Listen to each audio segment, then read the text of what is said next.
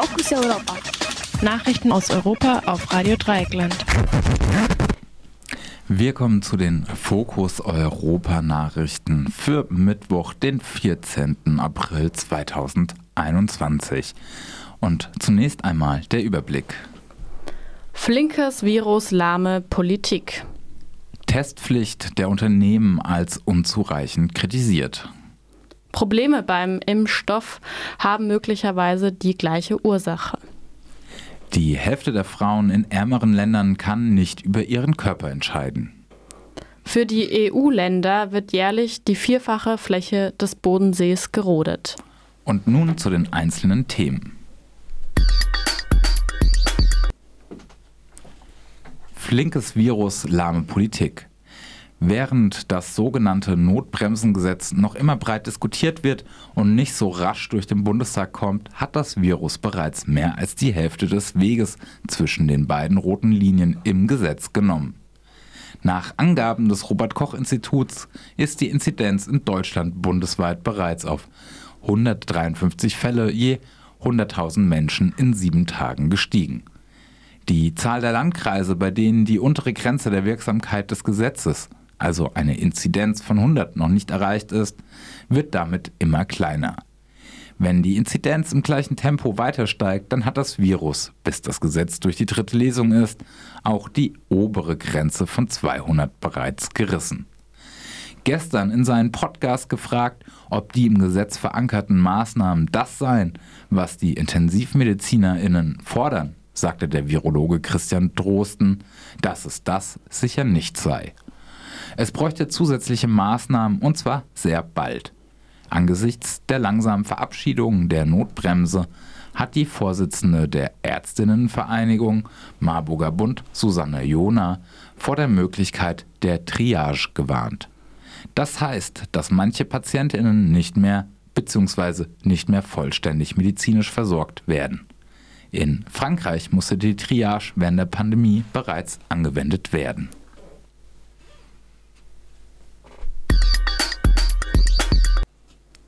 Testpflicht der Unternehmen als unzureichend kritisiert.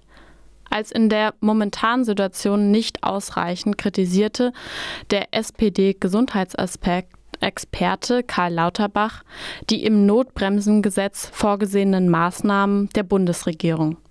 Insbesondere kritisierte Lauterbach, dass die Unternehmen erst jetzt dazu verpflichtet werden, Tests für ihre Mitarbeiterinnen anzubieten.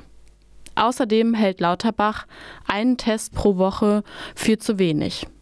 Zitat, da stand der Lobbyismus sicherlich im Vordergrund. Zitat Ende, so Lauterbach. Der Wirtschaftsminister Peter Altmaier, CDU, hatte sich lange gegen eine Verpflichtung der Unternehmen gesträubt. Unternehmensverbände laufen weiter Sturm gegen die Testungen und wollen zum Teil dagegen klagen. Probleme bei Impfstoffen haben möglicherweise die gleiche Ursache. Der Chefarzt der Münchner Klinik Schwabing, Clemens Wendner, vermutet, dass das als Vektorvirus benutzte, eigentlich harmlose Adenovirus sowohl für die Probleme bei dem Impfstoff von AstraZeneca als auch von Johnson verantwortlich ist. In den USA erkrankten sechs Frauen zwischen 18 und 48 Jahren wenige Tage nach einer Impfung mit dem Präparat von Johnson und Johnson an Thrombosen der Hirnvenen. Eine Frau starb. Insgesamt wurden mehr als sechs Millionen Menschen mit diesem Präparat in den USA geimpft. Ein ursächlicher Zusammenhang mit der Impfung ist nicht erwiesen. Trotzdem empfahl die Gesundheitsbehörden in den USA, die Impfung mit diesem Mittel vorübergehend auszusetzen. Die Fälle sollten zunächst geklärt werden. Darauf, darauf kündigte Johnson Johnson an, auch die Auslieferung in Europa zu verschieben. Geplant war der Beginn der Auslieferung für den kommenden Montag. Bis Ende Juni sollten in Europa 55 Millionen Dosen ausgeliefert werden. Der Impfstoff von Johnson Johnson ist ein Eckpfeiler der europäischen Impfstrategie, weil es keine Zweitimpfung braucht. Auch beim Impfstoff von AstraZeneca kam es zu einigen Fällen von Thrombosen in den Hirnvenen mehrheitlich bei jüngeren Frauen. Deshalb wurde in mehreren Ländern empfohlen, dass nur ältere Personen damit geimpft werden. Das Paul-Ehrlich-Institut empfiehlt das Präparat ab 60, Jüngere können damit aber auch auf eigene Gefahr geimpft werden. Die Komplikationen sind sehr selten.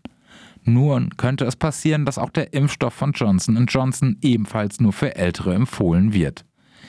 Gestern sind die GesundheitsministerInnen von Bund und Ländern einer Empfehlung des Paul-Ehrlichs-Instituts gefolgt, wonach Zweitimpfungen von Personen, die mit AstraZeneca geimpft wurden, auch mit dem Impfstoff von BioNTech und Moderna möglich sind.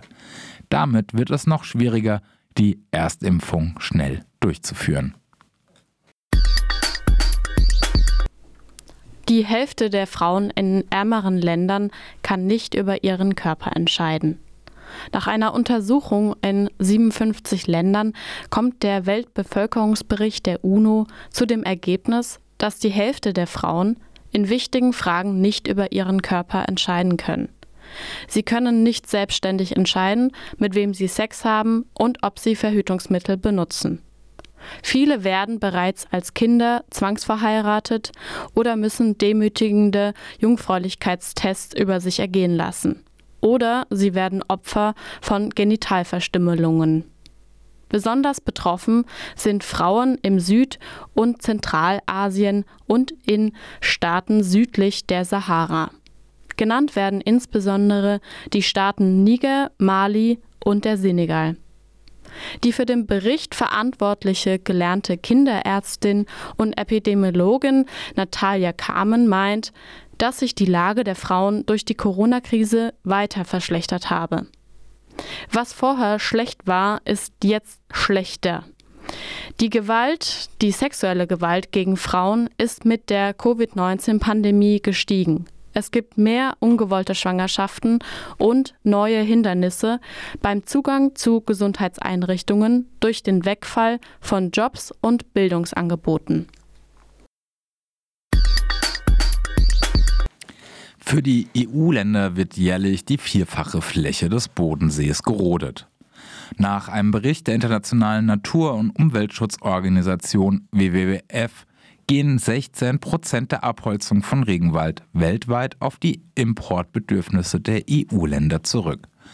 Damit ist die EU nach China und mit erheblichem Abstand zu Indien und den USA auf Platz 2 der TropenwaldvernichterInnen. Innerhalb der EU steht Deutschland ganz oben auf der Liste der Tropenwaldschädlinge. Allerdings ist Deutschland auch das EU-Land mit der größten Bevölkerung. Gemessen an der Bevölkerungszahl liegen die Niederlande, Belgien und Dänemark vorne. Fast ein Drittel der gerodeten Fläche dient dem Anbau von Soja, gefolgt von Palmöl mit etwa einem Viertel. Weitere Faktoren sind insbesondere die Produktion von Rindfleisch, Holz, Kakao und Kaffee für europäische Kundinnen. Die Abholzung der Wälder schadet dem lokalen Ökosystem ebenso wie dem Weltklima. Der Bericht bezieht sich auf das Jahr 2017. Als positiv wertet der Bericht, dass der relative Anteil der EU-Länder an der weltweiten Vernichtung von Tropenwäldern erheblich gesunken ist.